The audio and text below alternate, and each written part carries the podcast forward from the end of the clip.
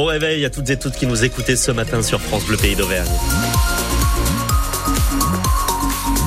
Avec quelques nuages pour l'instant, mais un ciel qui reste quand même relativement dégagé dans l'ensemble sur toute la région Auvergne. Des températures fraîches aux alentours des 6 degrés ce matin en région. Enfin, point complet bien sûr sur votre météo juste après le journal de Kevin Baudron. Kevin Baudron, bonjour. Bonjour Louis. Bon Kevin, je sais que c'est dur à entendre ce matin, mais il n'y aura pas de demi-finale de Coupe de France pour le Puy-en-Velay, c'est comme ça. C'est vrai, c'est vrai Louis, mais vous savez quoi ah. On aura vibré. Oui. Allez, Brian Adinani ah, Le but Le but Le but Brian Adinani À l'heure de jeu qui redonne espoir à tout un peuple, à toute une ville, à tout un stade mais oui, David Le but de l'espoir pour le Puy Foot, celui qui a ramené les poneaux dans la partie à l'heure de jeu, mené alors 2-0 par le Stade Rennais. Vous l'avez vécu en direct sur l'antenne de France Bleu. Ça a poussé très fort du côté des 31 414 spectateurs présents dans le stade Geoffroy Guichard de Saint-Etienne. Pas d'exploit au bout, malheureusement. Score final 3-1 pour les Bretons, mais beaucoup de fierté chez les joueurs du Puy Foot et surtout pour leur famille en tribune, Aurélie Jacquan. Elle a l'écharpe autour du cou, des drapeaux dans la main et la défaite n'efface pas son sourire. Isabelle est l'épouse de David Nialon, l'entraîneur des gardiens du Puy Foot. Je suis toujours très fière de lui. et de l'équipe. Non, non, ils ont vraiment assuré. Euh, on était tous avec eux et c'est le top. Le gardien, justement, parlons-en de Mathis Carvalho. Toute sa famille était là et c'est son frère qu'on croise dans les tribunes. Il y a les petits cousins, toute la famille, mes grands-parents qui ont jamais vu un match de foot de leur vie, c'est génial. Il faut préciser que Nathan est venu de La Rochelle pour voir son frère. 6 heures aller, 6 heures retour et il travaille là aujourd'hui. Je l'ai vu avec le sourire à la fin, en bord du terrain, donc euh, c'est le principal. Qu'est-ce que vous allez lui dire là?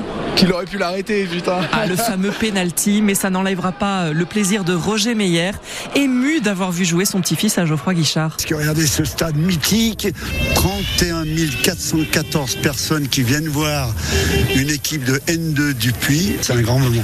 Un grand, grand moment. D'émotion même, vous voyez.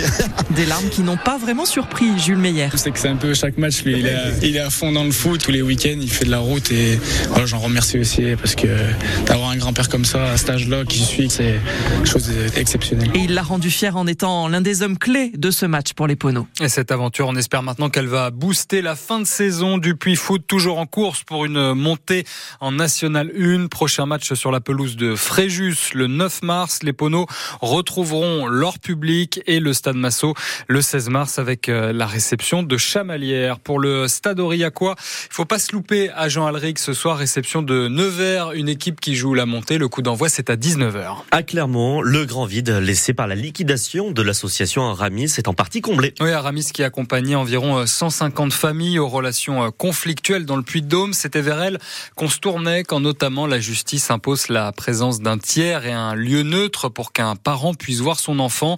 Eh bien, c'est de nouveau possible dans l'espace famille ouvert euh, quartier des Salins et géré par la Nef. Juliette Michneau, vous nous faites visiter ce nouvel espace rencontre enfants-parents. C'est un grand hall d'accueil qui distribue ensuite quatre petits salons. On a tout fait même au niveau de, de l'environnement pour que ce soit vraiment un peu comme à la maison en fait, hein, avec l'idée des petits salons. Il y a un coin cuisine, il y a un espace jeu collectif, euh, des jeux mis à disposition. Sarah Carey coordonne cet espace, elle fait partie de ceux qui accueillent les familles. Le parent hébergeant, c'est-à-dire celui qui accueille son enfant au quotidien, en fait, amène son enfant dans l'espace rencontre.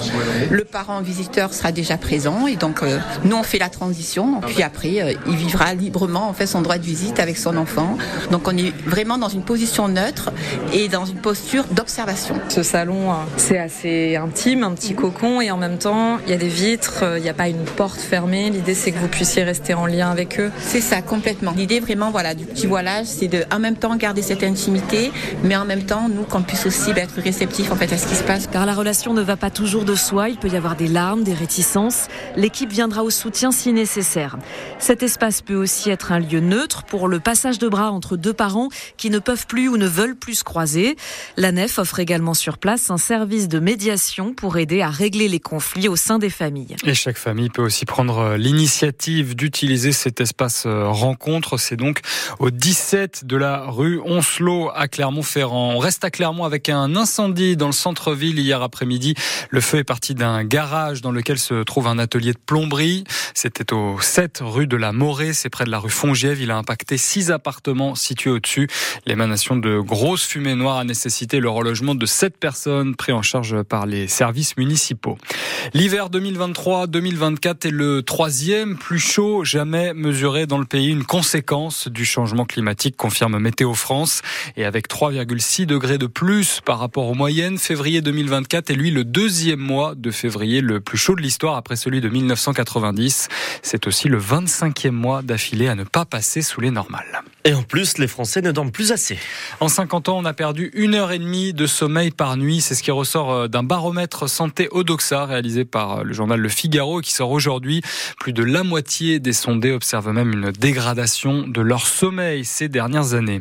Les Restos du Cœur vous donnent rendez-vous à partir euh, d'aujourd'hui et tout le week-end pour le grand week-end de collecte annuel. Ils seront présents dans une quarantaine de supermarchés du Puy-de-Dôme, mais aussi évidemment dans tous ceux de, de la région ou presque. L'objectif national est de récolter 9000 tonnes de denrées non périssables et de produits d'hygiène. C'est 12% des dons dont l'association a besoin chaque année. Et on termine en musique, Kevin, avec un titre inédit d'Alain Bachung. En petite coupure et en gros câlin, une affaire qui me semblait inouïe, inouïe, inouïe, oui, oui, C'est pas mal, ouais, ouais. C'est du Bachung du début des années 80, 1980. Ok, d'accord. le morceau s'appelle On n'a pas l'air et il sort donc aujourd'hui avec une nouvelle anthologie de l'auteur de Joséphine. Dosé Joséphine. Dosé Joséphine. réussi. Mon cœur débourré jusqu'à la gueule, vitamine. Ouais, Ça s'écoute très très bien.